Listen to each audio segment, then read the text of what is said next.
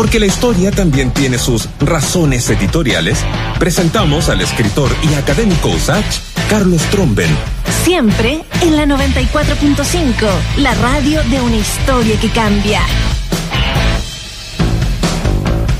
Muy bien, vamos a hablar de un tema muy importante, ¿ah? sobre la derogación de la pena de muerte que estaría cumpliendo mm, eh, dos décadas ¿ah? la, cuando Chile, aunque no se venía ya realizando la pena de muerte, tenía la ciudadanía estaba muy en contra ya décadas, finalmente se, mm, se decreta, se promulga esta ley que definitivamente termina con el patíbulo en Chile. De eso viene a hablar don Carlos Tromben, escritor, también académico de nuestra universidad. Don Carlos, ¿cómo está? Bienvenido a Razones Editoriales. ¿Cómo está Freddy? Buenas tardes. Oiga, eh, claro, la pena de muerte, uno cuando era chico todavía había pena de muerte, ¿no? Y, y, y, quizás los casos de Sagrego y Collins, que usted nos explicará y nos recordará cuáles son, eran los que uno siempre tenía patente, ¿no? Como ejemplo de esto. Claro, exactamente. Las últimas, eh, la última, la última ejecución fue aquella la que tú mencionas, la, los dos carabineros que fueron condenados por, el, por los casos psicó, de los psicópatas de, Villa del Mar. Eh, y anteriormente habían sido los chacales de Calama, eran dos agentes de la CNI, también convictos de, de, un asesinato feroz. Mm, sí. ¿Cómo, ¿Cómo se puede describir la pena de muerte? ¿Qué antecedentes tiene en nuestra república, Carlos? Bueno, es bien interesante la historia de la pena de muerte porque en, los primeros años de la República se, se, extendió la práctica que se hacía en el tiempo de la colonia, que era básicamente un proceso inquisitorial eh, que terminaba con la ejecución del condenado a muerte y su descuartizamiento y exhibición pública del cadáver, como era, ¿no es cierto?, del antiguo régimen francés, ¿no? Eh, y así fue, por ejemplo, con los asesinos de, de Diego Portales, ¿no? el Quillota, que permanecieron exhibidos durante muchos días, los cadáveres así ya descompuestos. Mira, bueno, nuestro padre la patria, de Real One, digamos, murió así también y su hermano, ¿no? Con, con esta pena de fusilamiento, José Miguel Carrera me refiero, y después descuartizado en Mendoza. Claro, exactamente. Eso ya se enmarcaba todavía en el derecho colonial, pero como hubo una, una, evolución del derecho penal en el siglo XIX, que la analizó con alto detalle Michel Foucault, ¿no es verdad? Eh, se, dictaron códigos penales donde la pena de muerte se seguía aplicando, pero en un contexto distinto, en el contexto de, de otra, de otro procedimiento penal y además en de manera privada, ¿no? Eh, restringida hasta cierto punto, hasta cierto punto, ¿no? Y en el Código Penal chileno se ingresó como una figura así concreta en el 1875 entonces, eh, eso, entonces eh, no es que tampoco se haya aplicado así muy masivamente, porque de hecho si sumamos esos 100 eh, años desde la última vez que se aplicó el 85, como hablábamos recién, ah, son 58 personas alrededor. 110 años tuvimos entonces como, sí, Sí, 110 años de, pena de muerte eh, explícita y concreta, con aplicaciones ilegales, por cierto, pero unas que son muy connotadas y dignas de, de, de comentar por lo que representan de la sociedad chilena. ¿eh? Claro, oye, qué, qué, qué brutal la cuestión, ¿ah? Y los levantamientos, como tú recuerdas, ¿no? Por ejemplo, el alzamiento contra José Joaquín Prieto, el, gobierno de José Joaquín Prieto, también fueron fusilados y descuartizados. Claro, claro, si reciente empezó a tomar un carácter un poco más organizado dentro del marco de, las nociones modernas de derecho a partir del 75, ¿no es cierto? Y bajo esa legalidad se enmarca, por ejemplo, el fusilamiento, que no fue para nada privado, porque era mucha gente mirando por el paraíso, de este eh, asesino serial y ladrón de comerciantes, ¿no? Emilio Dubois, en Valparaíso, ¿no? Claro. caso... es muy conocido hasta el día de hoy, ¿no? ¿Qué, qué es lo que crees tú que hace que, que Emilio Dubois sea, sea allá hasta el día de hoy, sea como una especie de, de, culto, ¿no? El, el, el, sujeto este y como es fusilado también.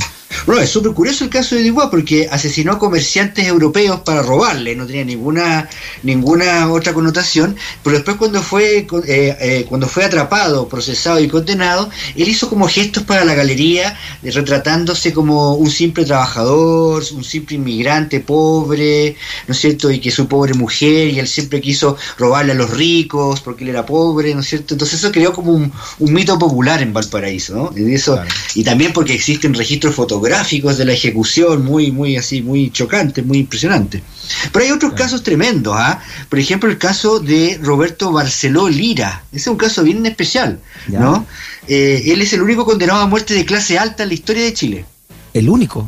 El único, el único. Ya, porque este, este era, era francés, o sea, era un inmigrante de origen francés. Y además, él, bueno, un femicida, asesinó de un tiro en la espalda a su mujer eh, Rebeca Larraín Echeverría, que era tataranieta de Andrés Bello, ¿no? E hija de, de, la, de la famosa escritora Inés Echeverría Bello, que era precisamente una feminista eh, contraria a la pena de muerte, y una vez que este hombre que asesinó a su hija, ella empezó a pedir la pena de muerte contra él, contra su... Y, y de hecho, como la pena de muerte tenía la potestad de ser, eh, podía, el presidente de la República tenía la potestad de, de, de dar la, el perdón de gracia, ¿no? ¿Ya? Eh, en este caso la decisión estaba en manos de Arturo Alessandri Palma. Y, e Inés Echeverría fue ante él para exigir que se aplicara la pena capital contra el señor Roberto Barceló, a quien se estaba protegiendo todos los mejores abogados del país, dada su condición social. Oye, y, mira, eso es interesante lo que dice, ¿eh? el único de clase alta. Aquí también hay, claro, hay un clasismo respecto de esto, ¿no? Claro, porque además si nos vamos al otro extremo, que es la, o sea, eh, por ejemplo el caso de, mm, también muy muy conocido en, en, la historia de Chile, es el caso de Jorge del Carmen Valenzuela Torres, alias el Chacal de Nahuel Toro, mm. un caso tremendo en los años 50, 60, eh, en realidad eh, de un hombre analfabeto, viviendo en condiciones de extrema pobreza en la cuarta región, que asesinó a, a toda su familia, a su esposa y a sus niños eh, y después fue bueno fue procesado condenado a muerte eh, sin ningún atenuante de, ningún tipo y en la cárcel aprendió a leer y escribir y tuvo una transformación eh, filosófica moral no es cierto espiritual incluso pero fue ejecutado igual. Después que había como podríamos decir que era había comprendido todos los alcances de su crimen Claro, ahí, ahí, queda reflejado, bueno, y después la película grande ¿no? que hizo Miguel Litín con Héctor con, con, eh, con Villagra, ¿no? A cargo, Villagra a cargo del papel, el año 69, que eh, cómo el Estado eh, lo rescata, ¿no? lo enseña a leer, lo convierte en un ciudadano y después de eso lo mata era muy, muy paradojal esa situación, eh, como la que también se daba en otro aspecto con la de Roberto Barceló. O lo que tú eh, comenzamos diciendo, el caso de, eh, de, de, los psicópatas de Viña del Mar y los chacales de Calama, que son crímenes cometidos en dictadura por personas de las fuerzas de, orden y seguridad, ¿no? En un mm. contexto de dictadura, ¿no? Y el caso de los chacales de Calama también tremendamente morboso porque ellos engañaron a, a dos cajeros del Banco del Estado de Calama de Chuquicamata en realidad, de que iban a simular un, un atentado, ataque extremista para, y, en realidad eh, los obligaron a sacar plata de la caja y después los mataron para quedarse con la plata. ¿no? Claro, y los dinamitaron eh, también en el desierto. Los dinamitaron, en la, no, la mm. cosa tremenda, ¿no? Y, y, tampoco fueron perdonados por, eh, por el dictador, ¿no? Entonces, ese es el contexto de la, de, la, de, la, de la historia de la pena de muerte que se le pudo haber aplicado por última, en última instancia al último, al último condenado en rigor que fue Cupertino Andaur, ¿no? Claro, el, asesino de, un niño, de un niño, ¿no? De violación y asesinato de un, de un niño. Asesinó eh, un niño, a, Morano Jones, ¿no es cierto? en un contexto de un asalto, una cosa también se muy Se metió a su casa y estaba el niño y ahí lo, lo asesinó. Claro, a Cupertino Andaur puede haber sido el último, pero. No, claro, ya en esa época de Cupertino Andaur, que ya, eh, ya la época más contemporánea, la pena de muerte en Chile ya era mal vista también, ¿no? Claro. Claro, exactamente. Eh, y, sin embargo, yo recuerdo en esa época que hubo harta presión sobre el presidente de la época, sobre Eduardo Frei Ruiz Tagle, que, que esgrimió su conciencia cristiana, católica y la línea que tiene la Iglesia Católica y el Vaticano respecto a la pena de muerte para eh, condonarla, para, para, para condonar a, Cupertino Andaur, ¿no? Para dar el, el perdón de gracia. Claro, y ahí comienza entonces a gestarse a partir de eso la necesidad de que, de que hubiese una ley finalmente que pusiera fin a la, a la pena de muerte hacia fines de los 90. Además que imagina el caso, el contexto era tremendo, porque eh, todos los países de América Latina prácticamente, con excepción de Guatemala, Cuba, me parece, eh, todos habían derogado ya la pena de muerte, ¿no? El último que había sido Paraguay, el 94, eh, todos, en, entre, algunos muy temprano en el siglo XX, como Ecuador, como Uruguay, habían, habían eliminado la pena de muerte. Entonces Chile era el último, ¿no? Mm. Eso era muy feo para una democracia, ¿no es cierto?, que, que se recuperada como la que se consideraba la de los años 90. Entonces, en ese contexto se presentó el, mensaje presidencial de. Perdón, el, el, eh, no, era, no fue un, proyecto de ley del Ejecutivo, fue presentado en última instancia por un eh, senador de Comota Cristiano, Juan Hamilton, en su momento, en, en, 2001. ¿no? Todavía quedan varios países con, con pena de muerte, casi todos son de son, bueno, son casi todos no, no tan evolucionados, ¿no? Pero en Estados Unidos hay eh, algunos estados que aún la mantienen y aquí difiere de, acuerdo a la cultura cómo, un estado decreta cómo debe morir alguien, ¿no? En Estados Unidos está aún la, silla eléctrica o una vacuna letal, no sé, pero en otros países sigue la decapitación o el ahorcamiento. Aquí en mm. Chile siempre se usó el fusilamiento. Claro, siempre se usó, claro, al tiempo de la colonia se usaba el garrote vil, que era una forma muy cruel de ahorcamiento, eh, pero se usaba se usó siempre el fusilamiento, el pelotón, ¿no? Eh, y esa, y bueno, ya en Francia la guillotina se siguió usando hasta los años 60, ¿no es cierto? o sea, las personas acusadas de terrorismo durante las guerras coloniales de Francia fueron guillotinadas, ¿no? En privado, en estricto privado, con pocos testigos, ¿no es cierto? Pero no como el, durante la revolución, pero recién la, la presidencia de François Mitterrand eh, en Francia derogó la pena de muerte. Bueno, o sea que también no, todos estaban al debe. Eh, eso fue el 81, ¿no? Lo de, lo de Francia. El, el máximo símbolo del cristianismo es una pena de muerte, ¿no? El, el Mesías, digamos, eh, crucificado, que era la manera que tenía el Imperio Romano en esa época, ¿no? De, matar a alguien. Sí, pues es que, interesante visión, ¿ah? eh, claro, que es una pena de muerte aplicada de manera injusta, pero que cumple un escenario, ¿no es cierto?, un escenario de, de, de, la pasión de Jesucristo, la redención de la humanidad, y, y, después como Él resucita entre los muertos, a través de una pena de muerte, pero ese no es el camino que se espera de los asesinos seriales, ¿no? No es trascender, es ser ejecutado. Es una forma bastante, hoy consideramos, eh, no, no sé si la palabra es retorcida, pero de justicia, ¿no? Pero una forma de justicia que no repone el dolor de la, el dolor a los, a los deudos de las mm. víctimas, de los asesinos, ¿no, es cierto? Es algo como, como, como una forma de justicia que, que, fue quedando en el pasado, ¿no es cierto? Y de manera inaceptable para las sociedades modernas. Mm. Sí, hay un, hay un pensador, no me acuerdo el nombre de estadounidense, eh, Carlos, que a, partir de la reflexión esta, que, esta de, que, de que Cristo eh, fue crucificado, y que los cristianos andan con una cruz colgando en el cuello, o sea, como símbolo, digamos, de eso. Dice, dice que si, bueno, si Cristo lo hubiesen matado en Texas, tendrían que andar con un con una silla eléctrica colgando el cuello. ¿no? ¿Te imaginas? Claro. De hecho, hubo una época, de hecho hubo un, momento, me parece que fue por el año mayo 2001, lo recuerdo, eh, la fecha aproximada, que en algunos estados se quedaron sin inyecciones letales. ¿No? Se quedaron sin el stock de inyecciones letales porque había habido una proliferación de, ejecuciones y penas capitales y no quedaban, ¿no? Entonces, eh, y se, dio, se dieron también casos de, de, ejecutados, de condenados a la pena capital que pasaban años, años en, lo que se llamaba el death row, ¿no es cierto? El corredor de la muerte, porque se, se pronunciaban, se, se aplicaban, se presentaban muchos recursos de protección contra la aplicación de la pena. Eso ocurrió mucho. Es muy brutal. O sea, bueno, eh, eh, Saddam Hussein, acuérdate cómo lo mataron eh, a, la, a vista y paciencia del mundo entero, ¿no? Como, como fue fue colgado el, en, el caso. Parece que hay muchas culturas musulmanas ¿no? que usan el, colgamiento como, o el linchamiento como, como una pena de muerte.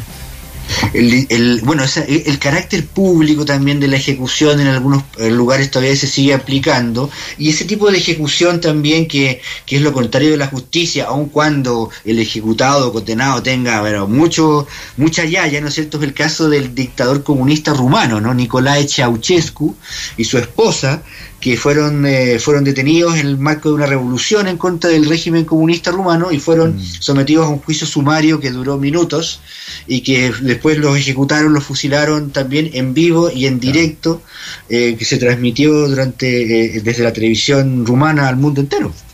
Claro, o Mussolini, me acuerdo que lo, lo colgaron y después lo pusieron, lo exhibieron colgando los pies.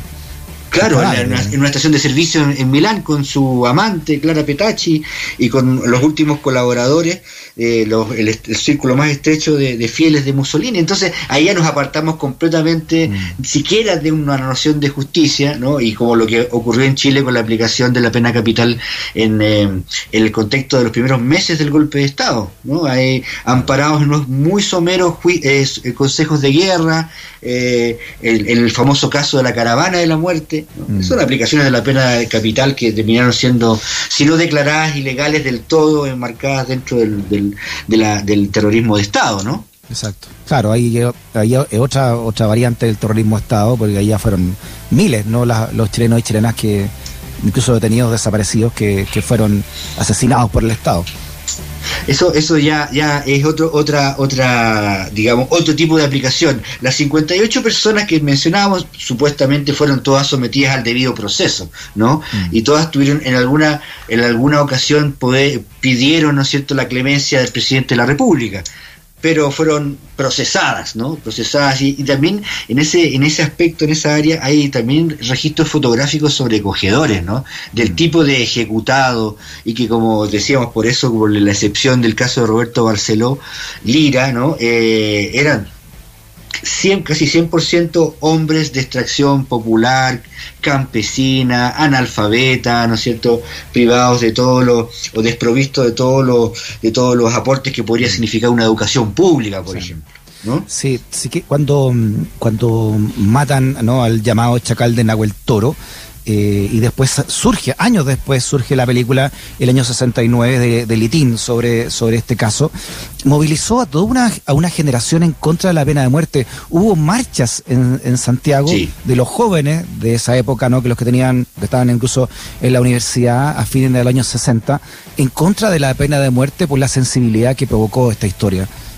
Claro, claro, ahí empezó, empezó a cambiar un poco esa percepción, ¿no? Eh, empezó a eso que la justicia, digamos, patriarcal, tradicional, del ojo por ojo, ¿no? Que tiene que pagar con la vida, aquel que quitó la vida, empezó a transformar, a perder a, adherentes, ¿no es cierto? se desnaturalizó, primero que nada, ¿no? Se desnaturalizó que ese fuese eh, una forma de justicia y que además, dado la estructura social de países como los nuestros, tenían un sesgo de, de clase, ¿no es cierto? Y, un, sesgo y, una preponderancia de la pobreza más eh, intensa, ¿no es cierto? El caso del Chacal, como tú mencionas, un hombre analfabeto que vivía embrutecido, ¿no es cierto?, en, el, en la pobreza rural de la, de, la cuarta región, me parece que era. Eh, entonces, claro, había circunstancias circunstancias que además con el tiempo también se fueron eh, incorporando todas las todas las, causales digamos de que no se hicieron más estrictas no desde el punto de vista civil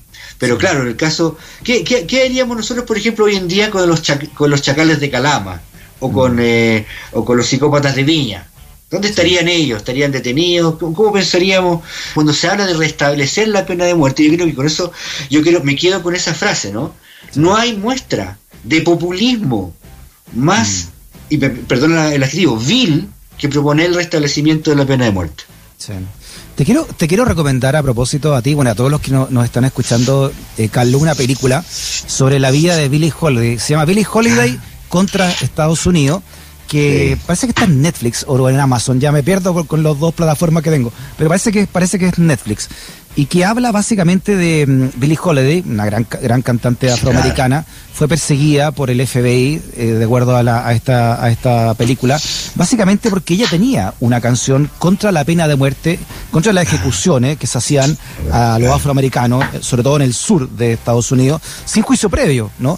Cosa que duró hasta el día de hoy, ¿no? El, el Senado estadounidense no ha querido hacer una ley en contra, y, esta y tenía una canción ella que le, la obligaban a no cantarla. Y cada vez que la cantaba en público, iba al FBI y la perseguía y la metía presa o le cargaban droga o era por uso de drogas, ¿no? Que se llama strange fruit, ¿no? Como frutas extrañas, que estas frutas extrañas que colgaban de los de los árboles del sur. ¿no? Oh, qué tremendo. Tremendo el linchamiento, ¿no es cierto? La práctica del linchamiento que pasó a ser la, la, la forma de pseudo justicia que se empezó a aplicar en algunos pueblos, lugares rurales de, del sur de Estados Unidos después de la abolición de la esclavitud, ¿no?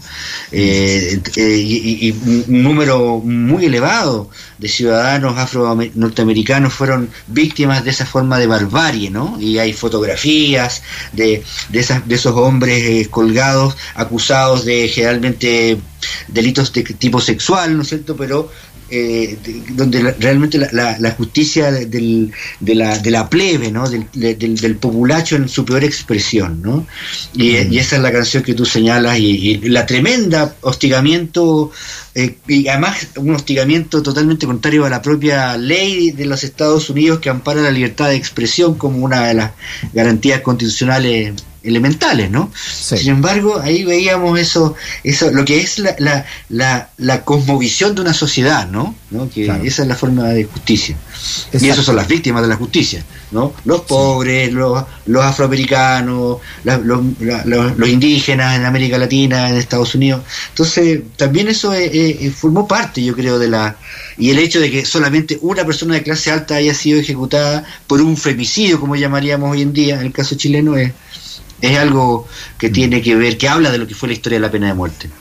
Muy bien, don Carlos. Bueno, te recomiendo entonces que veas la, peli Eso. la película de Billie Holiday contra Estados Unidos, porque en Estados Unidos sigue la pena de muerte, y puntualmente esta canción es linda, tiene muchas versiones, ¿eh? Strange Fruit, frutas extrañas. Don Carlos, abrazote grande, que esté bien. Abra, abrazo grande, Freddy. Chao, chao. Chao. Las